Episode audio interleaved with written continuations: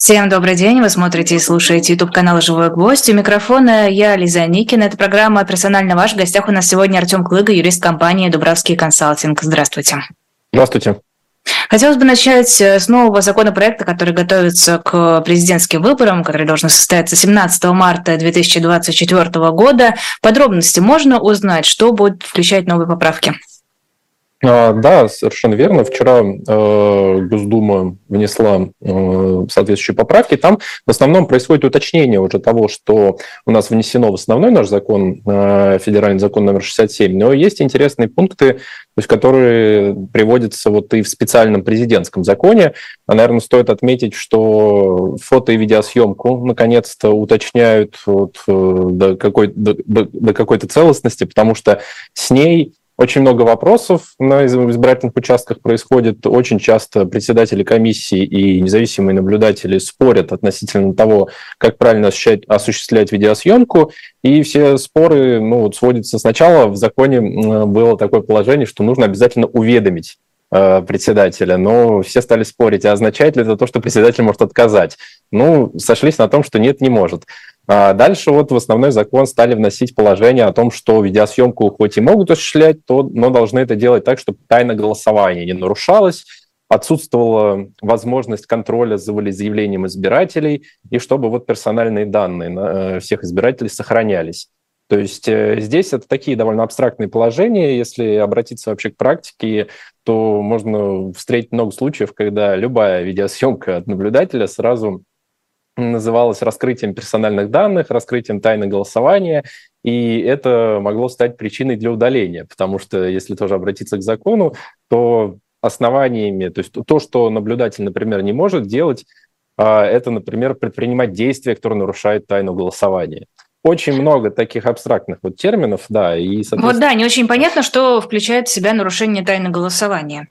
Ну вот сколько в своей практике я работал тоже на избирательных участках и в качестве члена комиссии с правом решающего голоса, э, любое, любое включение там телефона, камеры сразу означало, что вы сейчас снимете, как голосует человек, там чуть ли не в кабинку к нему зайдете, все раскроете все эти данные, и это будет основанием там, для удаления, например, наблюдателя.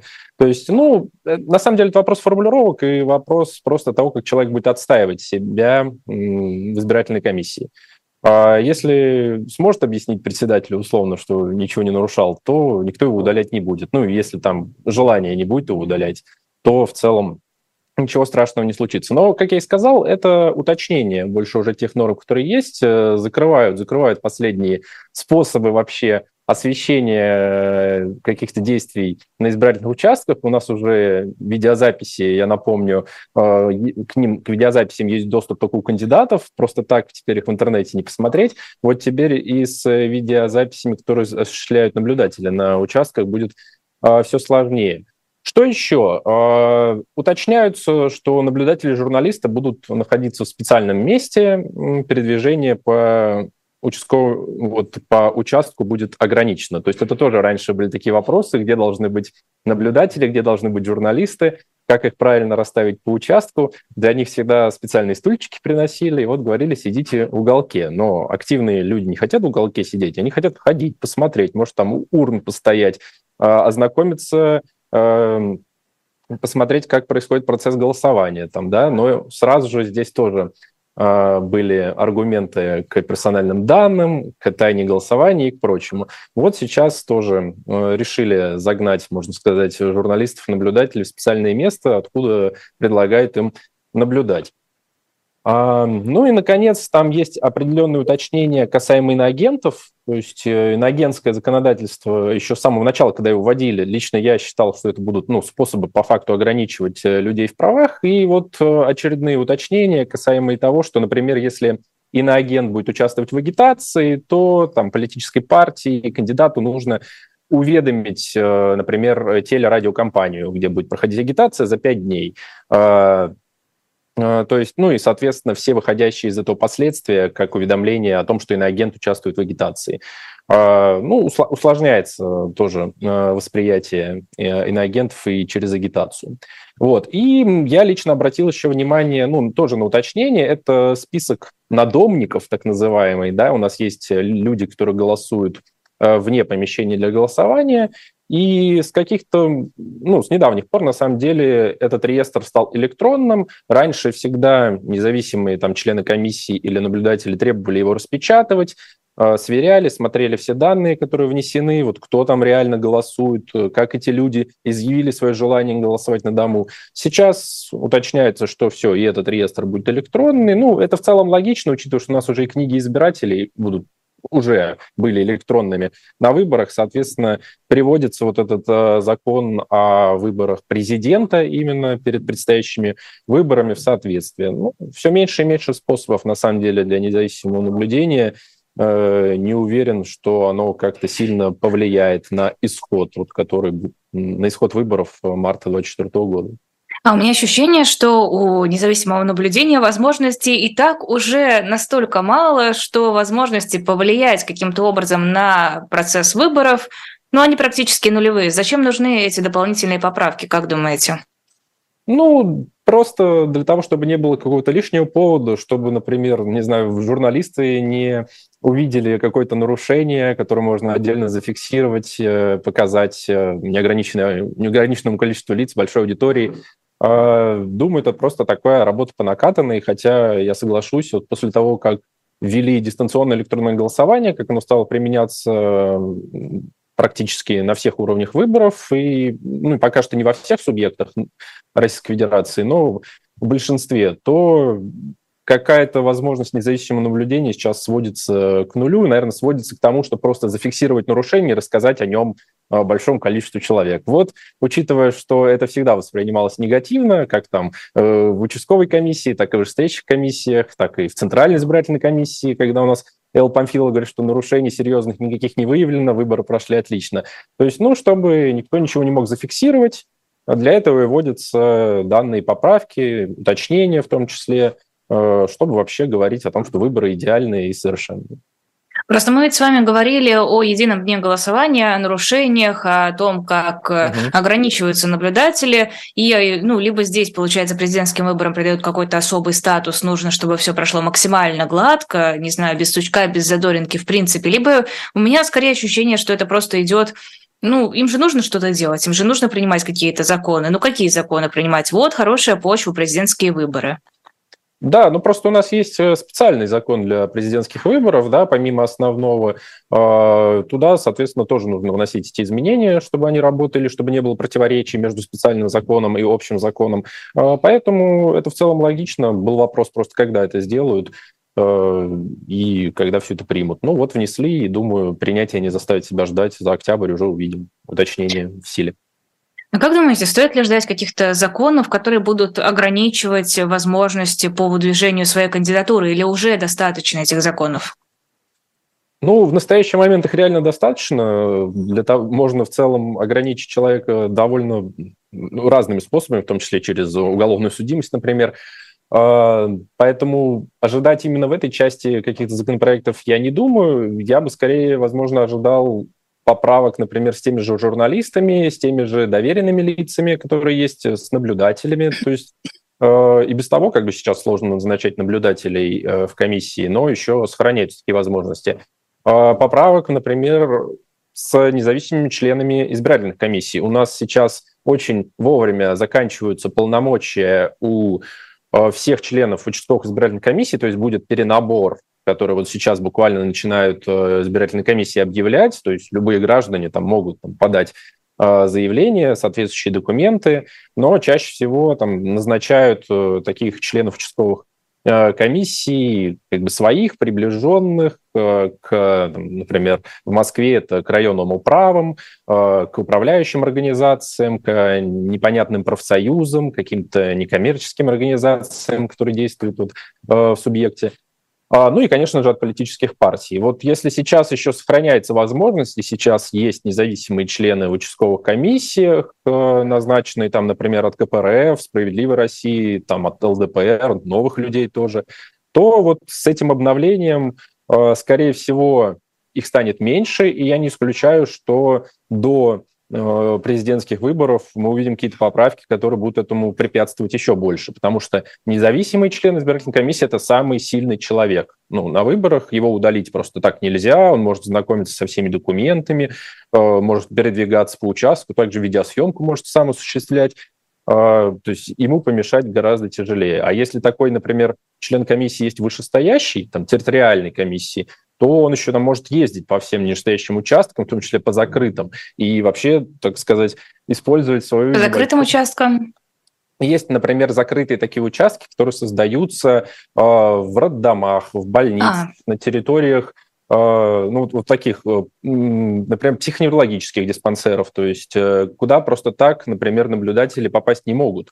Но если есть член избирательной комиссии, вышестоящий особенно, он может приехать спокойно посмотреть, как проходит голосование. Ну, а так что да, полномочия у них есть. Э, хочу еще по поводу ограничений для тех, кто хочет избираться э, президентом. Я понимаю, что таких желающих, ну вот буквально найдется крайне мало, будут только те, кого решат допустить, но тем не менее, какие у нас сейчас есть ограничения? Помимо уголовных статей, кстати, да, каких статей? Всех ли уголовных? А, нет, а, не всех уголовных. Там ограничение касается, собственно, э, нахождения, то есть как в местах лишения свободы. А, соответственно, если у человека есть такая судимость, если она не снята, не погашена, то а, избираться ему будет затруднительно. Соответственно, по каким-то иным основаниям, ну, э, здесь сложно сказать, там довольно много изменений вносилось, но это как самое основное. Если так, сейчас... Ну вот по судимости как самое основное такое изменение, а вот остальных сейчас э, не назову. То есть э, там довольно много их вносилось, и в последнее время, ну, наверное, самый яркий пример, это когда к Алексею Навальному вот применялось по президентским выборам такое ограничение, а других каких-то, ну вот сейчас затрудняюсь назвать. Угу. Хорошо, давайте тогда перейдем к какой-нибудь следующей теме, оставим в покое президентские выборы, благо о них сейчас разговоров и так много, и с каждым днем будет становиться все больше. А, военкоматы, у нас же сейчас э, с 1 октября начался э, срочный призыв, и помимо срочников, которые сами идут в военкоматы или которых привозят в военкоматы, есть еще и работодатели, которые выстроились в очереди, потому что теперь они обязаны подавать сведения о своих сотрудников, о сотрудниках, и процедура, насколько я понимаю, доставляет много хлопот. А, да, э, совершенно верно. Там просто с 1 октября еще и вступили в силу штрафы, соответствующие как для срочников, так и появились штрафы для юридических лиц. Э, они впервые появились. Раньше не было у нас штрафов для юридических лиц и для должностных лиц. И внезапно организации э, поняли, что, оказывается, ну, в большинстве, во всех организациях они, во-первых, должны стоять на учете – по месту своей регистрации, и у них есть определенные обязанности по ведению воинского учета. Например, а, нужно сообщать военкомату о приеме на работу человека или об увольнении, а, то же самое с вузами, о зачислении или там об отчислении. Нужно сообщать актуальные сведения воинского учета, нужно сообщать о тех лицах, которым в следующем году там исполняется, например, 17 лет, им нужно встать на первоначальный воинский учет – а, все эти сведения нужно передавать, там есть графики, нужно их сверять для того, чтобы не было отклонений а, в документах. Вообще довольно такая большая работа. Обычно у нас даже нормативы закреплены, сколько людей должны заниматься этим в условном отделе кадров.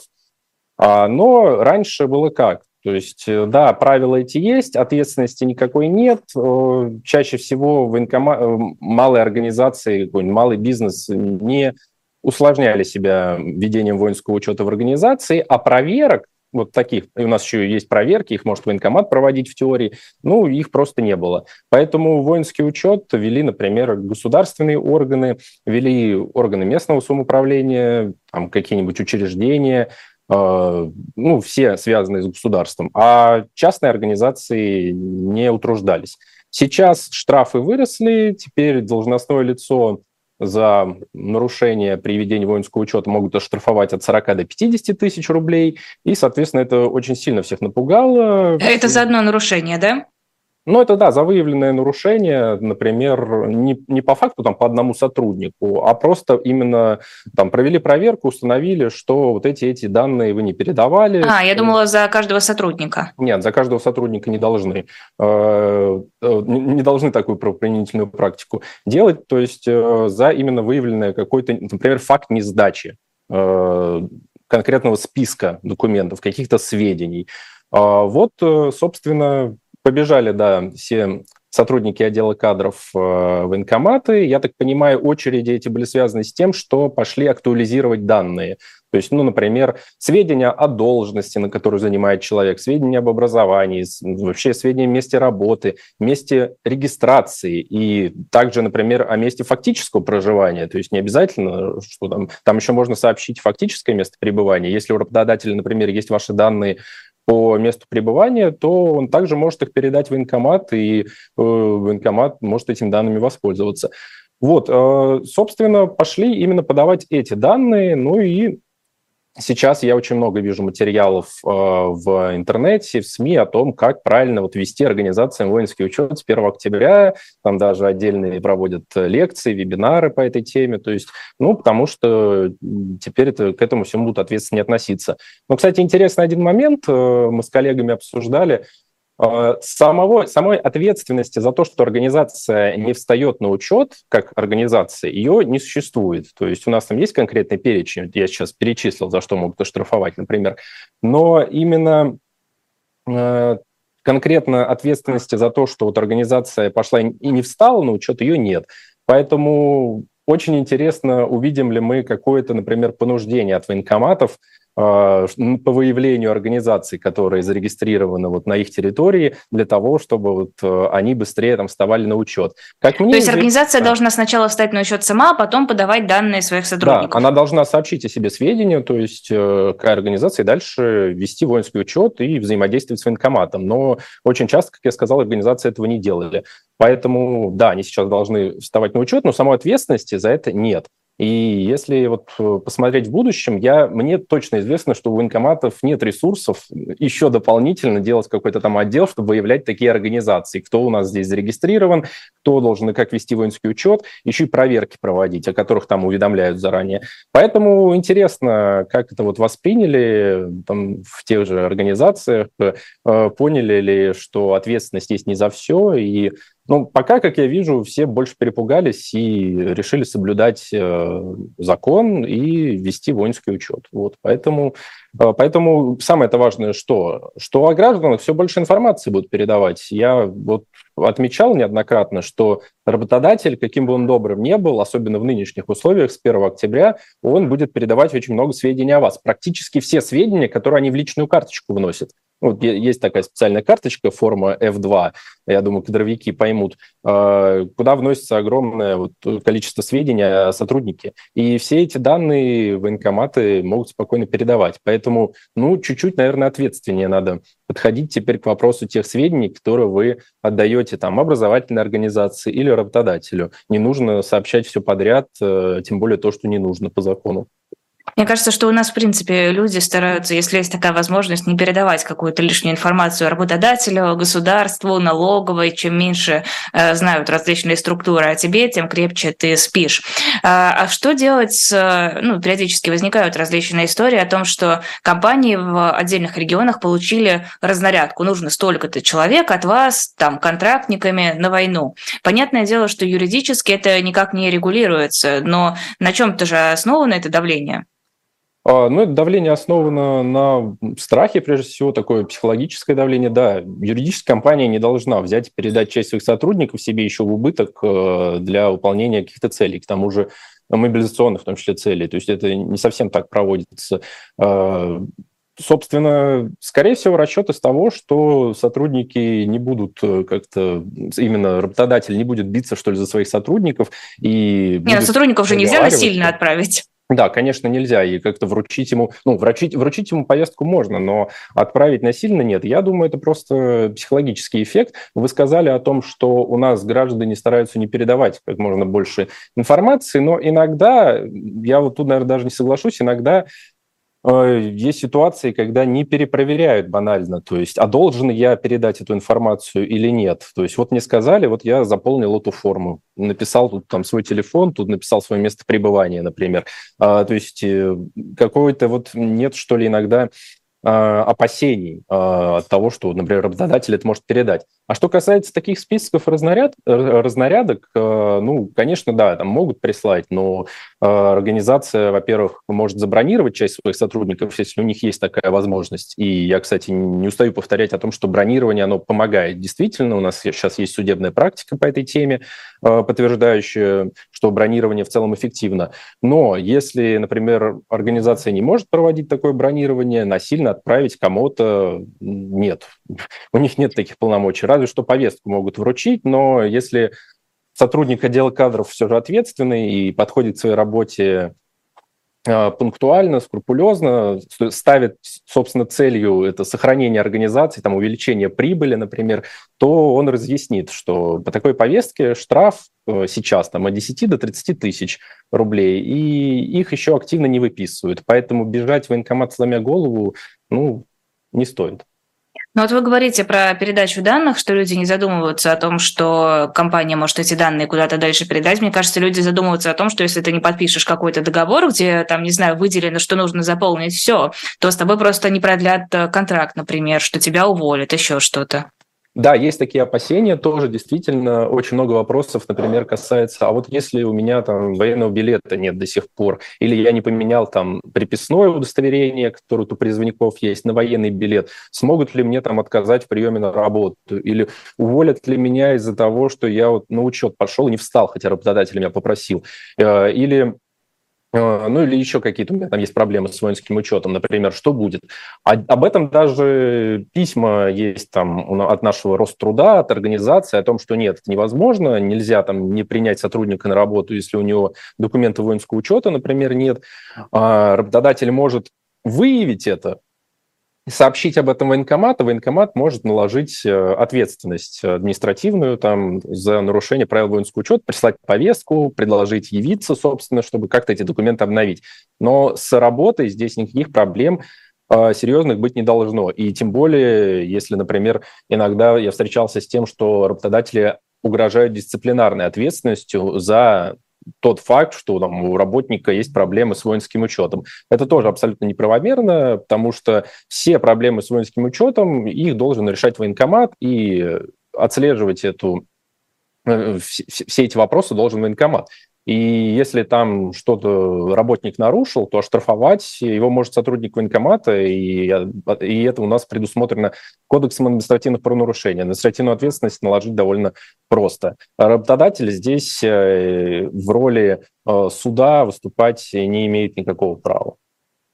А, у нас еще Рособорнадзор будет собирать сведения для воинского учета об учащихся в школ, колледжей и вузах и направлять их в профильный государственный информресурс. Во-первых, я не очень понимаю, что есть информресурс, а, где будут храниться эти данные. Во-вторых, э, а раньше как было, а почему сейчас так?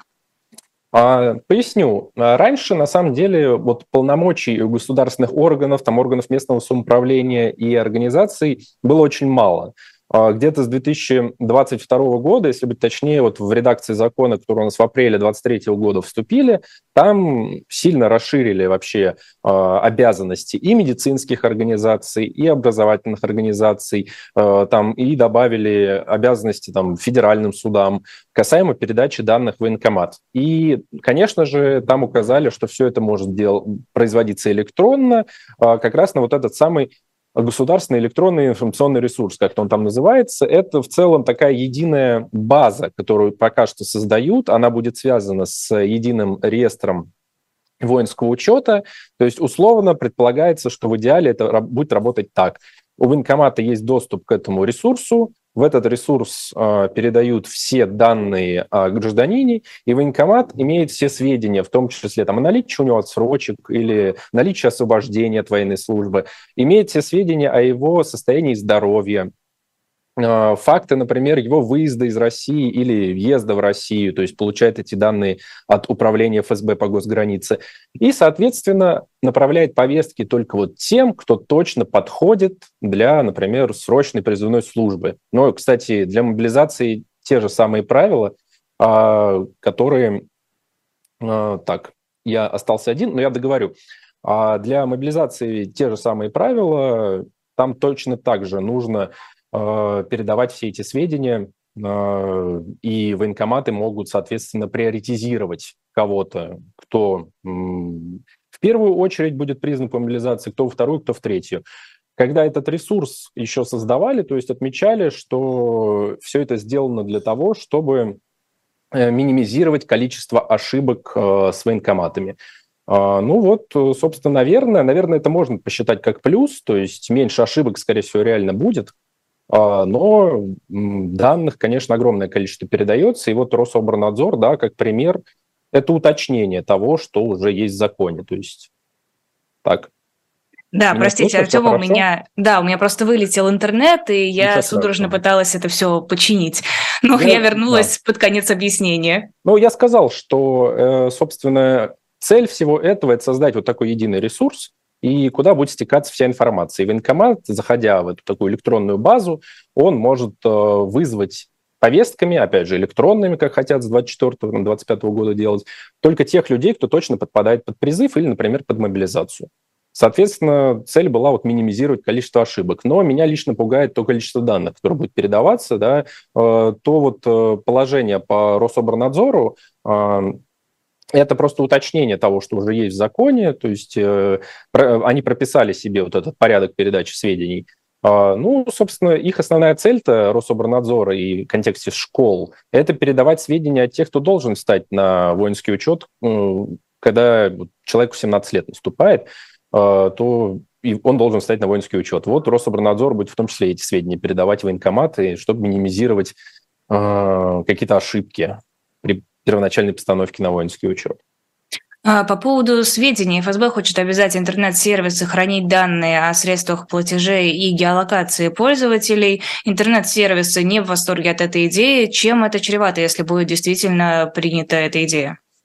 А, да, я посмотрел этот проект э, постановления правительства России, которое разработали ФСБ. Там очень интересная пояснительная записка была в контексте того, что ситуация складывается таким образом, что сейчас все равно эти данные по геолокации пользователей и по средствам платежей иногда собирают все равно и хранят вот эти операторы информационных ресурсов. И получается ну, такое нарушение закона, что а, не прописано конкретно этого права, и поэтому давайте, собственно, уточним и будем хранить и эти данные. То есть, ну, цель заявляется, по крайней мере, такая. Я не сомневаюсь, что эти данные тоже хранят, и эти данные в том числе собирают. Э, вопрос, э, ну, просто, наверное, в легальном оформлении данных документов. Полагать, что этими сведениями будут пользоваться только вот для того, чтобы выявлять там преступников, там, угрожающих конституционному строю Российской Федерации, наверное, было бы наивно. То есть в этом, в этом реестре, вот, где операторы Э, находится это огромное количество компаний, да, в том числе там Яндекс, например, это медиа большие, это э, социальные сети какие-то. Ну и, собственно, учитывая срок хранения этих данных, э, нужно просто отдавать себе отчет, что практически все сведения уже могут и собираться, и спокойно храниться, учитывая вот закон Яровой, пакет Яровой, который принимали, да, это все из той же оперы, собственно, эти сведения могут храниться довольно длительный период времени. Не очень понимаю, зачем нужны сейчас эти телодвижения, если они все равно хранятся. Чисто для легального оформления, чтобы mm. никто не мог, например, оспорить как-то это. Может, например, кто-то выявил бы, э, что его данные по геолокации собираются и хранятся, да, но конкретно такого права не было у ФСБ. Ну вот, собственно, сделаны эти уточнения. Э, вполне полагаю, что это так и есть. А, в общем-то, такси теперь тоже с начала сентября собирают эти данные и хранят у себя по поводу поездок, по поводу платежей. А, да, это все также, например, да, самый такой большой оператор э, такси в России, Яндекс Такси, он, у него также наложены эти обязательства. ну, собственно, довольно тяжелее гражданам теперь будет переживать за собственную безопасность. Здесь в очередной раз как бы отмечаю, что можно старайтесь как можно меньше сведений как-то передавать или как-то, чтобы они были в таком э, поле. Особенно ну а как, если, если ездишь на такси, как сделать так, чтобы эти сведения не передавались? Ну, на самом деле, вот э, сейчас, э, особенно даже если вы пользуетесь просто приложением, не обязательно там оплачивать все карты, это отдельно будет собираться эта информация по способам оплаты, как мы увидели, то буквально по старинке, когда, наверное, ну, если в контексте такси, да, когда люди заказывали или не заказывали машину, ловили машину от капота и а, оплати, а, оплачивали поездку наличными. Вот. Но это такой вот способ уже для... Ну, это хардкор, да. Хардкор, да. И на самом деле, если вы проживаете в Москве, ну, буквально из дома не выходить э, и ничего не делать, ну, тогда не пользоваться интернетом, не пользоваться телефонами, тогда как-то будет попроще. Вот в контексте, когда, например, мобилизация начиналась, и все очень сильно перепугались от э, тех данных, которые есть там у государства, э, тех данных, которые в Москве отдельно, например, собирают там, через те же камеры, которые лица сканируют, да, у нас были подтверждения того, что а, эти камеры реально распознают лица, особенно в период от э, ковида. Я лично видел материалы дел, где прям ну, вот использовались это, это распознавание. А, да, стало довольно страшно за свои персональные данные. И в Москве, ну, реально, если вы хотите как-то обезопасить себя, то тут э, либо уехать куда-то подальше и минимизировать свое взаимодействие там, с интернетом, с телефонами, а, с платежными системами в том числе, ну, либо как-то смириться о том, э, что эти данные есть, ими могут воспользоваться и как-то продолжать жить дальше. То есть, ну, я, в свою очередь, например, особо сильно за это не переживал, наверное, раньше. А сейчас? Сейчас, э, сейчас я вижу, что просто легализуется тот сбор, который уже, скорее всего, есть. Ну, понимаете, мы просто можем не знать о том, а, что реально они собирают, а что они хотят рассказать а, вот, э, публике а, по вопросам этих сборов данных. Учитывая, что когда, например, производятся какие-то оперативно-розыскные мероприятия, ну, когда там по уголовным делам, лично ну, вот я в Москве много раз видел, как очень быстро могут устанавливать э, личности подозреваемых, э, устанавливать место их нахождения и там производить задержание буквально в считанные сутки. То есть да, это очень хорошо э, получается делать. Камеры те же, которые распознают лица, они вот много, да, у нас новостей было по тем гражданам, которые в метро заходят, и вот mm-hmm. имеют много проблем с этим, да, то есть они там э, ложно срабатывают на конкретного человека, и он тратит там от 3 до 6 часов, пока э, полиция там, метрополитена разбирается, что с ним делать, что он совершил и почему вообще на него сработали эти камеры. Ну, то есть вот э, в современной Москве, где камеры есть на каждом шагу, например, вот в том же деле Ивана Голунова я был потрясен работой адвокатов э, в плане они составили по камерам подъездов, по всем камерам, не только там, камерам на улицах, на автомобильных дорогах, э, в метро, там, в автобусах, электробусах, вообще весь путь э, Ивана Голунова, то, собственно, в тот день, когда ему подбросили наркотики.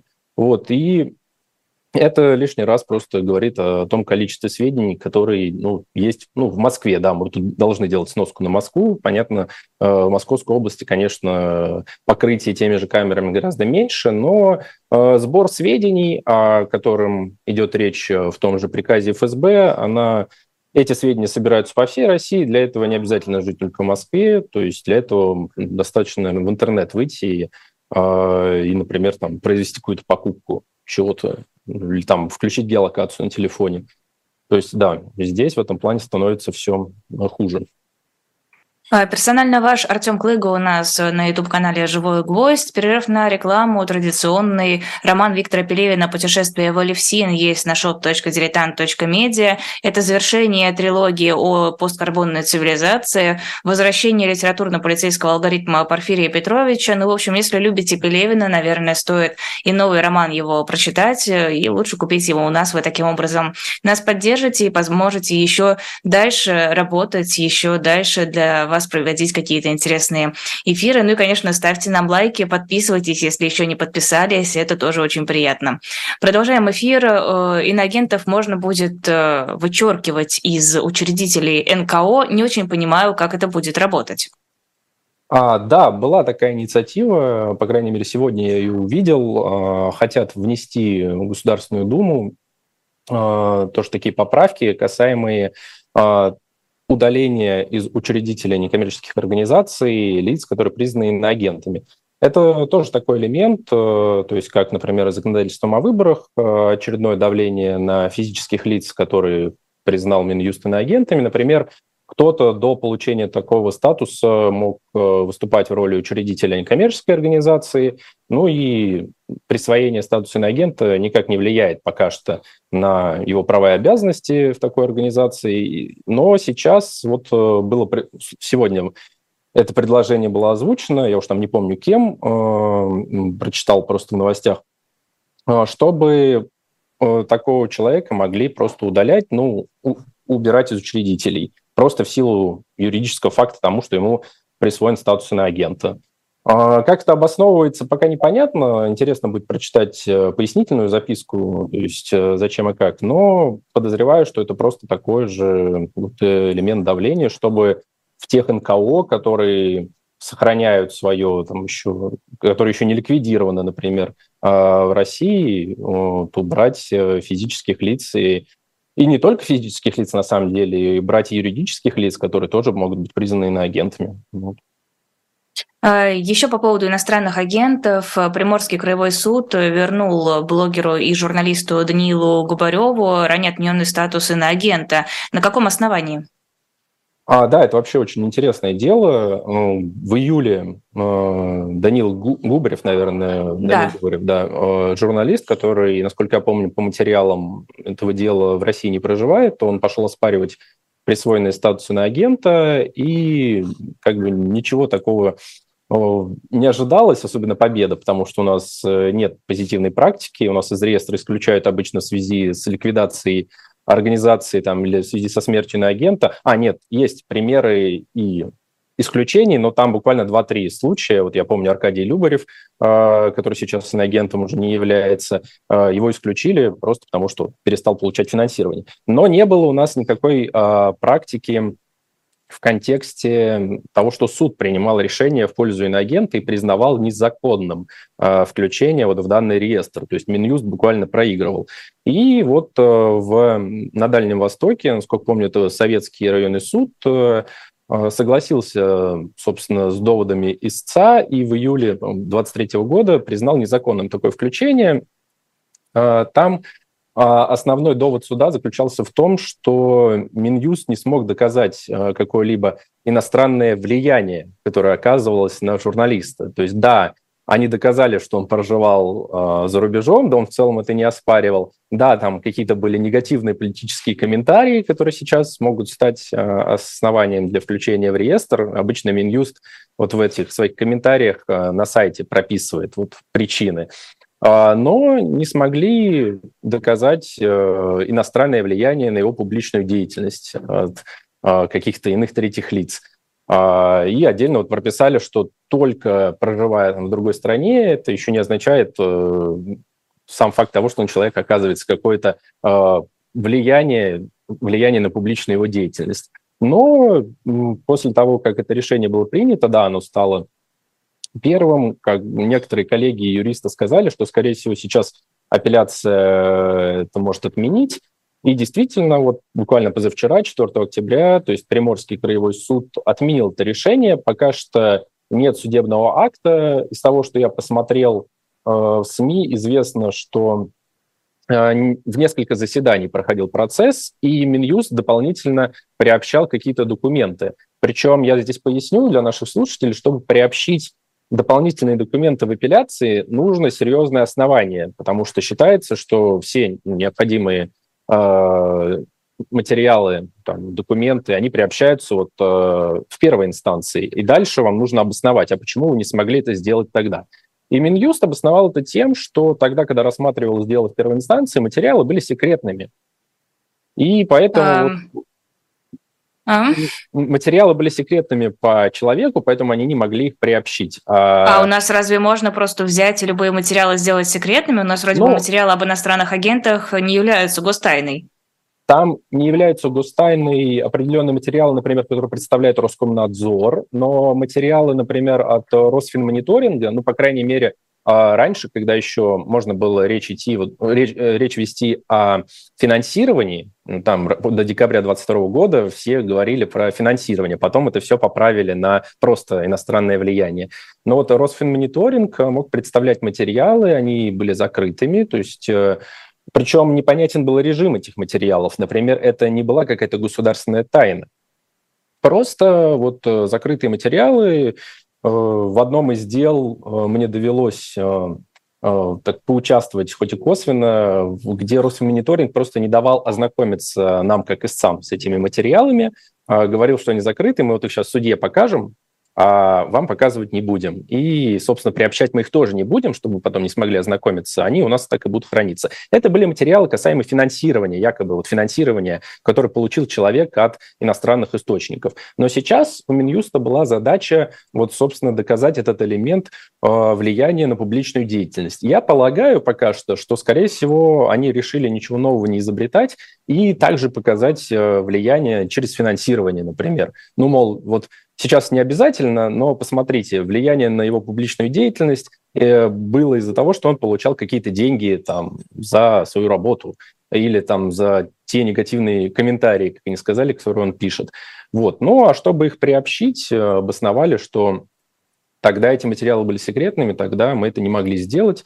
И что стоит отметить, еще и дело рассмотрели, как я понял, тоже в закрытом режиме. То есть поэтому у нас сейчас сведений нет. А, но я думаю, сам судебный акт, он появится, наверное, за октябрь, и можно будет наконец проанализировать, с чем же так сильно не согласился апелляционный суд, э, что решил отменить вот это дело, и чем же, собственно, доказал Минюст э, влияние вот на публичную деятельность господина Губарева. Потрясающая история о том, что эти материалы могут быть секретными. Я до этого не слышала, и я нахожусь под впечатлением. Э, хочу зачитать вопрос от Романа из Москвы. Э, можно ли спросить у Артема, пишет он, легитимен ли ответ МВД по проверке видео с Адамом э, Кадыровым, избивающим Никиту Журавеля? Это допустимо с точки зрения УК? Ну, смотрите, ответы МВД, на самом деле, особенно вот такие, по которым они отказывают в возбуждении уголовного дела, а там, насколько я помню, был такой ответ, их буквально пишут на коленке и прописывают любые основания. Я со свою практику видел, наверное, сотни ответов от МВД, ну, где мне отказывали, или там, моим доверителям в возбуждении уголовного дела.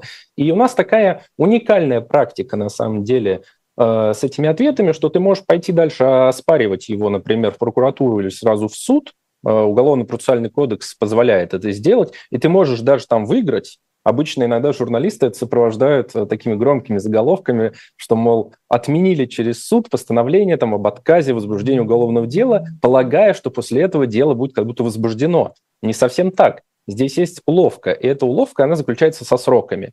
А, собственно, Уголовно-процессуальным кодексом регламентируется ну, довольно сжатые сроки на проведение проверки. Там а, она должна проводиться 10 дней, а, если мне память не изменяет, а, в определенных случаях, в исключительных, может быть продлена до 30 дней. То есть подозревается, э, полагается, что за этот момент будут собраны все сведения для возбуждения уголовного дела. Но на практике происходит немного по-другому.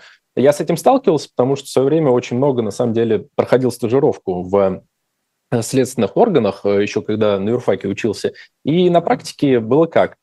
Э, следователь всегда говорит, если есть основания для возбуждения дела, его возбуждают в первый час. Никакой здесь проверки э, длительной э, проводить не могут. И есть одно исключение. Если, например, заявитель очень вредный, ходит, обжалует, ходит в суд, потом еще раз ходит в суд, отмечает, э, что не проверили, что нужно еще проверить, там, э, какие, может быть, нужно провести отдельные, э, например, экспертизы, то тогда есть шанс, что это дело заведут, возбудят, но оно будет очень медленное, и следователя нужно будет вот, отдельно ходатайствами заставлять буквально выполнять его работу. А с этим ответом особо ничего нового не случилось. Написали Я, кстати, не видел текста, вот что они там написали, что они там не успели а, проверить. В связи но... с тем, что ему нет еще, не достиг а. нужного возраста, ему 15 лет. А, ну, кстати, этот ответ в целом с точки зрения даже о, именно уголовного кодекса, смотря вот по какой статье они хотели возбуждать на него дело, а, но если там по побоям, то действительно он еще не достиг кодекса, но э, не достиг... Вот да, я хотела спросить, а по каким, э, по каким статьям можно до 16 лет возбуждать уголовные дела, до 16 до 18? Это обычно тяжкие составы, тяжкие, особо тяжкие составы, убийство, конечно же, с 14 лет ответственность там, по терроризму, э, преступления насильственные, там, сексуального характера, ну вот, за которые обычно грозят э, сроки больше 8 лет лишения свободы. Есть в Уголовном процессуальном кодексе прям разбитие э, всех составов, э, которые есть. Э, простите, не в процессуальном, в Уголовном кодексе, конечно же, есть разбитие всех составов вот по возрастам. У нас э, минимальный возраст с 14 лет, но определенные составы, они там с 16 или дальше э, с 18 лет. Поэтому здесь этот ответ даже в целом выглядит довольно логичным. Но, опять же, ничего не мешало МВД там, э, рассмотреть возможность э, то есть именно работы с этим лицом как с несовершеннолетним. У нас есть комиссии по делам несовершеннолетних. Вот в Москве они раньше, по крайней мере, например, были при органах местного самоуправления и имел возможность я в свое время ознакомиться с большим архивом таких комиссий, смотрел, там прям проводили заседания, иногда родителей вызывали. Ну, в основном из-за каких-то таких проступков, на самом деле, курение, распитие алкоголя в общественных местах. Вот. Но и сейчас такие комиссии существуют, а, можно было рассмотреть что-то в этом направлении. Но понятно, что дело носит, наверное, слишком политический окрас, и поэтому следственная эта машина, МВД, они будут просто сопротивляться как могут, писать эти отписки до бесконечности. Ну, в общем, да, я как раз еще хотела спросить, если мы предполагаем, что это не Адам Кадыров, а просто какой-то рандомный 15-летний мальчик, который в СИЗО каким-то образом оказался и избил заключенного, какие меры? Только комиссия по делам несовершеннолетних или, может быть, это какие-то претензии административные или уголовные к родителям этого мальчика? Что здесь возможно? Ну нет, административных у, у, уголовных претензий к родителям точно быть не может. По административным претензиям это как раз э, и касается, например, принятия решений комиссии по делам несовершеннолетних. Там могут оштрафовать. И, конечно, родители, как законные представители, здесь э, несут э, ответственность, в том числе по данным категориям дел. Это могут э, в полиции, вот насколько я помню, раньше была такая постановка на учет э, лиц, которые совершили ну, административные там правонарушения э, или ну, ну, вот в этой категории, по которым есть э, решение комиссии по делам несовершеннолетних, не проверял сейчас, э, ведется ли подобный учет или нет, э, но подозреваю, что э, в какой-то реестр данные люди попадают. Например, те, кто у нас задерживаются по административным делам ну, в совершеннолетнем возрасте, особенно там по митинговым, так сказать, делам, по вот этим всем статьям, там 20.2, например, а, они попадают в специальный реестр, может быть, видели сообщения журналистов, им звонят иногда, ну, раньше, по крайней мере, перед э, большими какими-то акциями протеста, всем им звонили и рассказывали о недопустимости э, нарушения угу. федерального законодательства. А кому-то еще приходили домой, да. а кого-то еще и забирали превентивно. Да, и это и вручали предостережения. Ну, то есть э, списки конкретные есть, исполнители тоже есть, которые должны обойти, прозвонить. И по несовершеннолетним, я полагаю, э, подобные процедуры тоже возможны. Поэтому, э, да, такого человека бы ждала, скорее всего, комиссия по делам несовершеннолетних и штраф, ну, если его возраст, собственно, не допускал возбуждения уголовного дела. А если бы допускал, то вплоть до возбуждения уголовного дела по статье по обои. И в том числе э, вопросы к представителям, э, собственно, Федеральной службы исполнения наказаний. Потому что, как мы понимаем, ну, просто так зайти в СИЗО, извините меня, у адвокатов столько есть советов э, и способов, как правильно вот просто проходить в сезон, ну, то есть какие там документы с собой не нужно брать, как надо тепло иногда одеваться, если речь о зимнем времени, как это долго и сложно. Ну, то есть очень много я это в свое время послушал, и представить себе, что вот так просто, особенно человеку без какого-то статуса, можно вот так пройти и э, совершить какие-то действия с находящимся под следствием гражданином, ну, извините, нет, невозможно. Еще вопросики по поводу невозбуждения уголовных дел. Нам вчера стало всем известно, что Пригожин, оказывается, сам себя подорвал в самолете, и мало того, следовало бы проверить его на алкоголь или на наркотики, потому что, внимание, 5 кило кокаина нашли у него во время обысков. Вопрос, а почему не возбуждено уголовное дело в связи с обнаружением 5 кило кокаина? Мне кажется, это я не знаю, сколько стоит кокаин, если честно, но я видела какие-то колоссальные суммы, но и сам факт, наверное, у нас есть законы, которые запрещают хранить у себя килограммами кокаин. Ну, конечно, есть. Это уголовный кодекс, статья 228, основная, которая именно за хранение э, влечет уголовную ответственность, хотя следователи постоянно пытаются вменить именно сбыт, что влечет там 228.1 и совершенно страшные какие-то сроки. Вот. Э, но, кстати, это кто сказал? Это президент России, да, сказал про это? Я просто не следил особо. Э, президент и Бастрыкин, они там вместе э, а. сообщали. А они не сообщили ничего про уголовное дело, как я понял, нет, да? Нет, нет. А, ну, смотрите, что касается уголовного дела, здесь тоже такой момент. У нас не закреплено обязанности за, следственными, за следственными органами уведомлять всю страну о возбужденном уголовном деле на человека, вполне возможно, что там есть и проверка, что э, там и дело возбудили, следственные действия проводятся.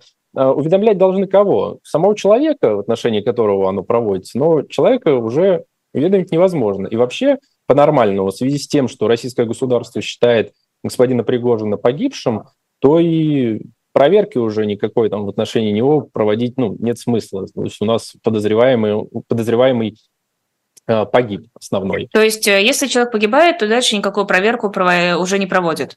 Ну, нет, можно провести в отношении иных лиц, неустановленных, как иногда пишут, например, как этот э, кокаин там мог оказаться, кто еще способствовал, кто был там в этой цепочке логистических поставок и всего такого прочего. На этом основании можно там написать каких-нибудь неустановленных лиц, и дальше проводить проверку, может даже кого-то обнаружить, возбудить уголовное дело и дальше там, да, по всем следственным действиям. Но если это случится, то мы узнаем, там, когда увидим ну, какой-нибудь, может, обыск. То есть очень часто о возбужденном уголовном деле узнают, вот, когда видят следственные действия воочию, чаще всего с обыском. Ну, я здесь думаю, что это маловероятно. То есть, э, да, интересная, конечно, версия, но, скорее всего, направленная больше с такой если позволить, политтехнологической стороны, чтобы просто образ э, господина Пригожина э, в СМИ, и в том числе на большую российскую аудиторию, э, ну, загрязнить немного. То есть, потому что бесспорно он пользуется определенной популярностью. Мы видели те записи, я, по крайней мере, вот смотрел в июне из Ростова-на-Дону, как там его провожали, да, поэтому я думаю, это просто попытки вот показать, что да, человек на самом деле там еще и наркоманом был, и вот бунт поднял, и вообще преступник, поэтому поддерживать его не надо. А какое-то уголовное дело, ну, вряд ли. А, ну, судя по всему, не очень верят в эту версию, бастрыкинско-путинскую, коллективными усилиями выданную. Но, во всяком случае, судя по тому, что я наблюдала в различных э, провоенных телеграм-каналах, люди очень возмущены этой версией. Ну, она реально довольно довольно какая-то смелая, она безосновательная, то есть, ну вот прошло сколько уже? Прошло больше месяца же, получается, и, сообщают про какой-то кокаин. Понятно, что доказать это никак невозможно, то есть предлагается поверить на слово, да и даже если можно было бы доказать, ну, э, объективно поверить там даже фотографии или какие-то следственные действия современных там российских следственных органов будет довольно сложно. Они довольно сильно дискредитировали себя за последние даже там 5-10 лет. А особенно если вспомним дело Ивана Голунова, да, где эти доказательства также нафотографировали, предъявили публике, а потом выяснилось, э, что это вообще никакого отношения к делу не имеет. Вот, поэтому с господином Пригожиным уже там его дом и его квартиру с э, там золотые слитки, поправьте, если я не, не прав, то есть ну что-то там какие-то деньги уже это все отфотографировали, выложили, но похоже поняли, что его рейтинг не снижается, и вот э, может, какая-то обида в президенте России сидит, что ли, до сих пор, что он решил еще и дополнительно вот эту версию изложить э, про кокаин. Да, соглашусь, она какая-то странная, и, мне кажется, может, просто сочиненная внезапно, импромт. И в этот момент Бастрыкин такой, в смысле? Я ничего такого не говорил. Откуда вы это взяли, Владимир Владимирович? Да, а теперь Бастрыкину, если дальше эту версию там при, придется как-то развивать, придется там, поручение давать каким-то следователям нижестоящим, чтобы проверку. Срочно найдите 5 кило кокаина. Да. Э, давайте про VPN. Пишут ведомости, что с 1 марта в России могут запретить все сервисы VPN. Не будем обсуждать, как это возможно с технической точки зрения, но э, кто может это сделать, какая инстанция может это контролировать и на каком основании? Э, ну, давайте, наверное, с технической стороны вопроса, хотя я все же по образованию юрист, но сколько я читал вот коллег, занимающихся разработкой VPN, Многие отмечают, что это технически тяжело сделать, практически невозможно, особенно там, например, если говорить про блокировку отдельных приложений, которые вот э, устанавливаются через магазины там, App Store, да, Android, э, вот с этими приложениями блокировка вообще довольно тяжелая. Что касается юридической стороны вопроса, мне кажется, здесь э, слишком резко восприняли обычный комментарий сенатора – я уже забыл его фамилию, но это сенатор э, Российской Федерации, понятно, который просто это сообщил, и, и все. Я проверил, что этот сенатор еще говорил там за последний год, ну, что хотя бы в СМИ попадало, и понял, что он такой борец с интернетом, на самом деле, с открытым, то есть он уже предлагал там и Firewall запустить в России по образцу Китая, и постоянно говорит о том, что нужно все заблокировать. Ну и вот очередная, на самом деле, пустая фраза, то есть, э, если бы там был какой-то документ или там, например, внесенный, ну, не знаю, законопроект или проект постановления правительства, там разработанный отдельно Роскомнадзором, например, то можно было это как-то серьезно обсуждать. А так э, сенатор просто предложил, и огромное количество СМИ испугались, написали про это очень много источников, в том числе ведомости, но какой-то каких-то действий за этими словами точно не последует, а технически, как я и сказал, вот, ну, опираюсь на мнение коллег, э, которые работают в этой сфере, это сделать довольно сложно. Но справедливости ради мы с коллегами в наших утренних, в том числе эфирах, общались, и а, это возможно. Есть разные VPN-сервисы, которые работают по-разному. Я сейчас не буду использовать никакие технические термины, потому что я в них ничего не понимаю, но это возможно, и многие сервисы действительно а, в России стали работать гораздо хуже или перестали работать вообще. Они подключаются, но толку от них э, примерно никакого. Так что, в общем и целом, это реализуемо. И опять же, борцов за не свободный интернет у нас более чем достаточно. Мне кажется, что тут вопрос не в конкретном сенаторе, который что-то высказал, а в том, что тенденция на борьбу с VPN у нас все-таки имеется, и во что она выльется, ну, это нужно будет смотреть. Ну, с этим соглашусь, да, тенденция есть, она нехорошая. И соглашусь с тем, что эти сервисы стали работать хуже. Я буквально вижу по аудиториям там, в запрещенных э, в России сейчас социальных сетях, что она сильно падает и продолжает падать, потому что ну, просто люди перестают туда заходить, понимая, там, что такая-то программа, такая социальная сеть не работает. А, ну, соответственно, не понимаю до конца, на самом деле, наверное, мотивов, то есть э, что до конца так и раздражает, тот факт, что можно так отчасти, ну, раньше было просто обойти все эти ограничения, и сами э, лица, которые эти законы там принимают, э, очень часто тоже пользуются этими ограничениями. Меня, например, э, очень часто, знаете, в материалах административных дел поражает э, именно протоколы осмотра, которые ведут на запрещенные сейчас в России социальные сайты. То есть, ну, человек что-то там не то написал, его хотят за эти слова привлечь к ответственности, открываешь материалы дела, смотришь, там такой подробный протокол осмотра. Только нету раздела, где человек VPN включает, куда-то он пропущен, но на все запрещенные сайты спокойно заходит сотрудник, делает скриншоты, все подписью заверяет, предоставляет в суд, просит там наложить ответственность. Ну, это забавно, это, конечно, э, такое своеобразное лицемерие и отдельное доказательство того, что выключить, наверное, в современном мире полностью интернет э, очень затруднительно, но вот ну, Россия активно пытается, да. У нас еще минутка остается. Что у нас по закону положено за предложение нанести ядерный удар? Есть у нас какие-то за это санкции? А, ну да, собственно, в Уголовном кодексе, который самый-самый-самый там последние статьи, там про развязывание агрессивной войны, и э, там очень красиво на самом деле составы есть, они в целом отчасти скопированы с таких международных больше конвенций, там по нераспространению ядерного оружия, по а, вот, э, ну, то есть по миру во всем мире, то есть эти составы практически никогда, по-моему, не использовались.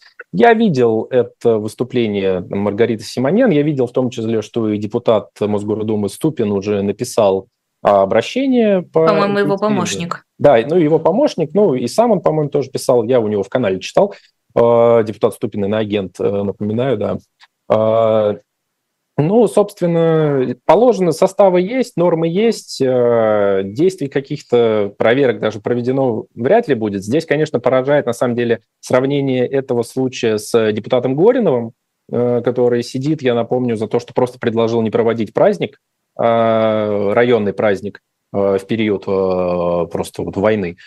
А, ну, это, конечно, поражает, особенно такое предложение. А, ну, собственно, что можно сказать? Можно просто разочароваться в очередной раз э, и жить дальше. Спасибо огромное. Это был Артем Клыга, юрист компании «Дубравский консалтинг». После нашего эфира в 16.05 будет особое мнение Ивана Павлова, адвоката, эксперта по делам госбезопасности, основателя проектов «Команда 29» и первый отдел. В 17.05, как обычно, слуха и эхо с Сергеем Бутманом. И в 20.05 с Александром Эткиндом, историком и профессором Центральноевропейского университета в Вене будет программа «2023». Ставьте лайки, подписывайтесь